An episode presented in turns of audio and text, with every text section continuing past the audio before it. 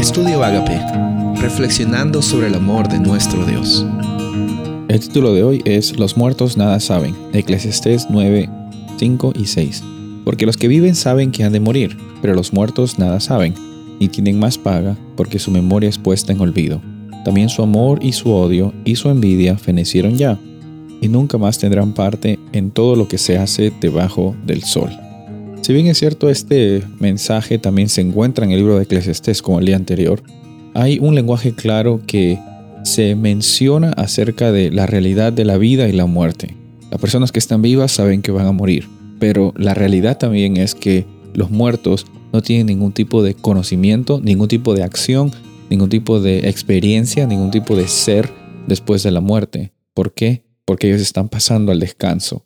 En el Nuevo Testamento encontramos también la realidad de Jesús, hablando acerca de, de la muerte de Lázaro como un sueño, como esperando prácticamente, después vemos esa interacción con, con Marta, a, la resurrección, a, la segunda venida, al momento en el cual todas las personas que estaban descansando, que, que han fallecido, llegan a ser despertadas.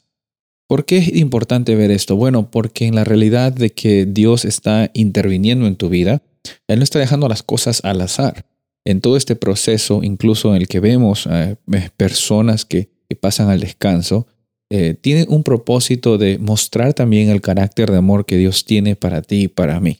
En este proceso también vemos de que la vida que tenemos aquí en esta tierra, en este planeta, es pasajera. Sabemos que vamos a morir. Eh, en algún momento u otro nos va a suceder a muchos de nosotros, si es que Jesús no viene antes. Ahora, ¿de qué sentido y qué propósito hay en nuestra vida si lo que pensamos en primer lugar es solo en no morir o en tener miedo a morir o en segundo lugar en simplemente no preocuparnos por nuestra experiencia diaria, nuestra interacción con nuestro Padre Celestial y, simplemente abandonarnos a lo que pensamos que es bueno, lo que pensamos que nos va a dar satisfacción. Ninguno de esos dos extremos nos van a favorecer.